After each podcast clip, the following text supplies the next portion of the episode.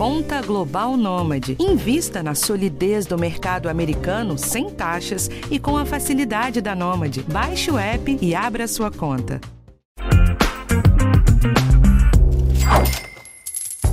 Eu acabo repetindo isso bastante por aqui, mas agora é fato. Não tem momento melhor para você acertar suas finanças do que agora.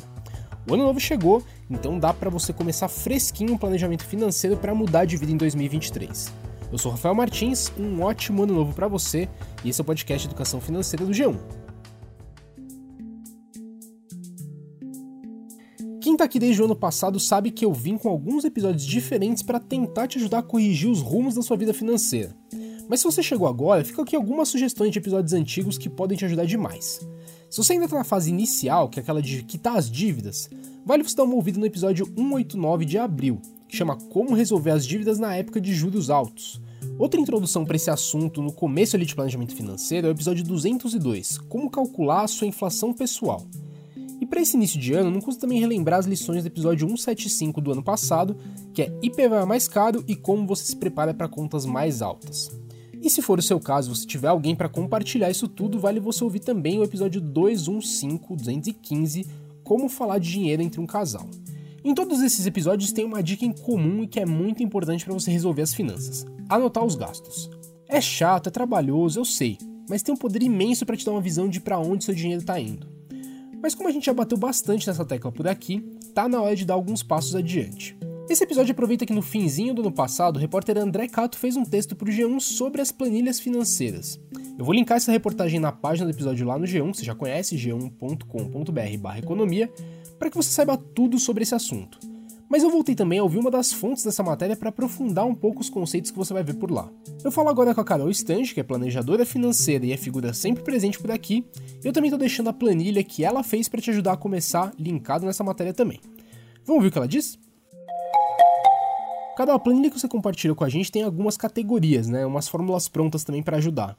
Explica um pouquinho de como que ela funciona. Parte boa dessa planilha é que ela é simplificada. Ela não é algo complicado ou que vá demandar muito tempo da pessoa para que ela consiga controlar as suas finanças. A primeira parte é separar os salários, os honorários, as comissões, as horas extras. A segunda parte é lançar as despesas, e as despesas elas são separadas em fixas e variáveis.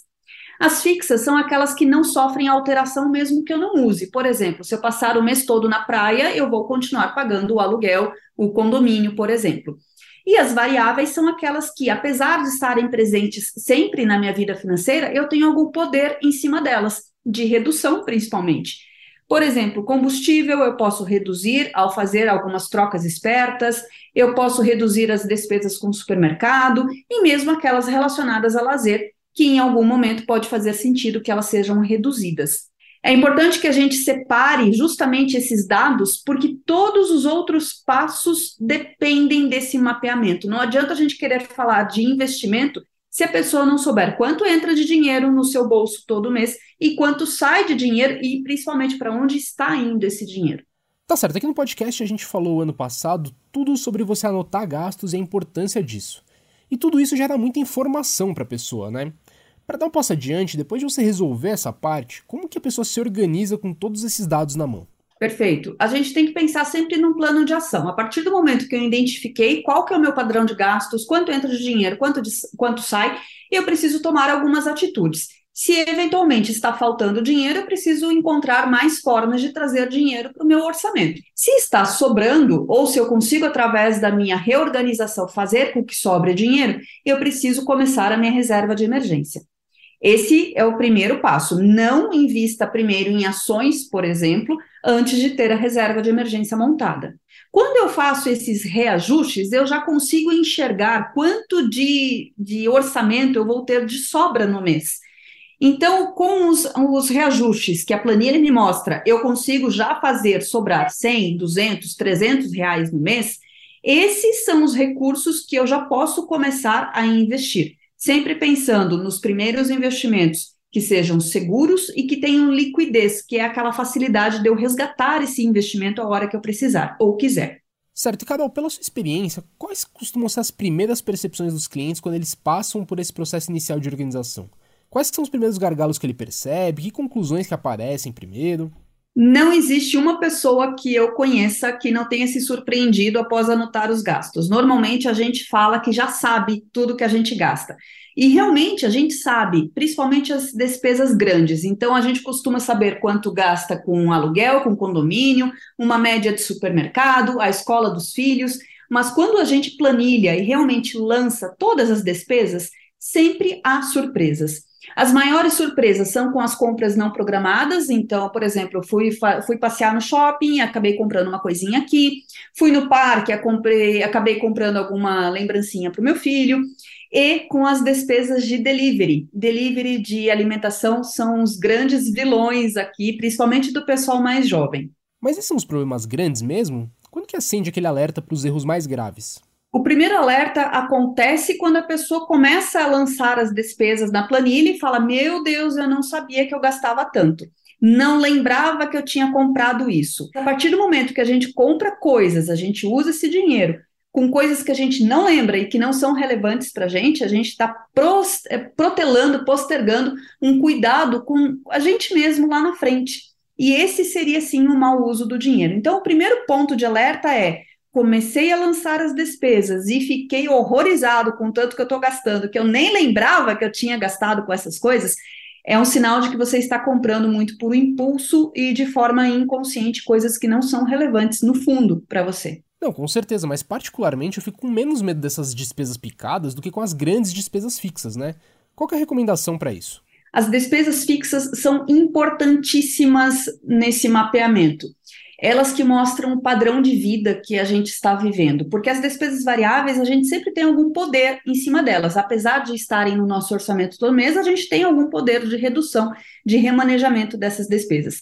Mas a partir do momento que mais de 50% do orçamento da pessoa está comprometido com despesas como aluguel, mensalidade da escola, financiamento imobiliário, financiamento do carro, a gente entende que é um sinal laranja beirando ao vermelho de que as coisas não estão legais, porque a pessoa vai em breve precisar dar um passinho para trás para poder depois se reequilibrar e dar dois para frente. O que, que é o passinho para trás? Ela vai precisar se desfazer de algum desses comprometimentos financeiros de longo prazo para conseguir ter folga no orçamento e viver bem. É nesse caso que a pessoa acaba vivendo para pagar boletos. Ela sempre tem um boleto, sempre tem uma parcela, sempre tem uma prestação para pagar. É importantíssimo que justamente ela mapeie essas despesas fixas e não deixe jamais passar de 50% do seu orçamento. Eu faço uma pausa rápida e volto já.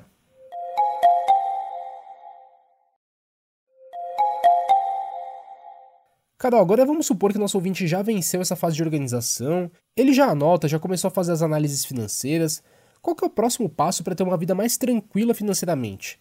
É só você manter uma consistência desse novo hábito? Se a pessoa não está acostumada a fazer nenhum tipo de controle, a gente tem que encarar que uma mudança de hábito é preciso. Então, ela vai ter que começar a anotar todas as despesas e não é por um mês só, é por dois, três, quatro, um ano, até que isso realmente entre na sua rotina como um hábito. É semelhante quando a gente faz um regime e alcança o peso ideal. Se a gente relaxa, se a gente se acomoda, muito facilmente a gente retoma ao peso que nós estávamos antes do regime. Com a organização financeira, e se é um hábito novo a ser incluído na vida dessa pessoa, é a mesma coisa. Então, ela vai manter o foco por um, dois meses, a partir do momento que ela equilibrou o orçamento, organizou, sabe exatamente para quando é, quanto está indo de dinheiro para cada área da sua vida. Se ela relaxar, muito facilmente as coisas voltam ao que eram antes. O que a gente diz é que existem sempre os patamares. Então, existe o patamar de reorganização financeira, onde eu vou precisar ter mais foco na minha, na minha organização, no lançamento de dados, no controle de gastos, e tem a fase da manutenção, onde eu já vou ter entendido como isso funciona, já incluí essa rotina na, essa tarefa na minha rotina. Eu já sei que todo último dia do mês é o dia de eu fazer os lançamentos e eu tenho controle e consciência financeira para poder fazer isso somente uma vez por mês. E, por fim, eu consigo entrar na minha estabilização, é onde eu, eu vivo tranquilo, porque eu já domino todas essas, essas fases financeiras.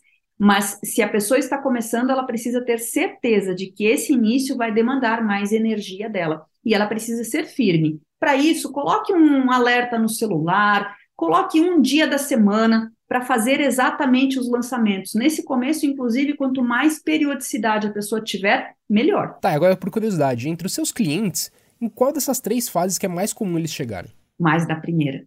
A primeira fase é a que mais as pessoas buscam orientação.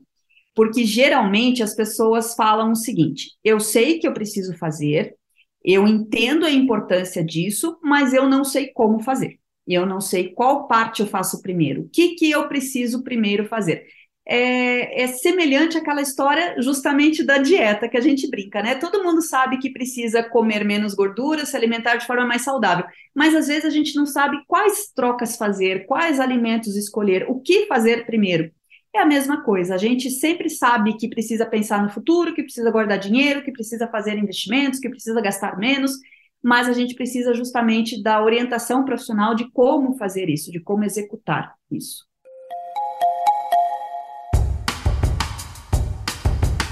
Bom, gente, então esse é o episódio de hoje. Eu espero que tenha te motivado a fazer suas primeiras análises também das suas contas, hein? Do lado de cá, a gente vai continuar te ajudando nesse caminho, hein?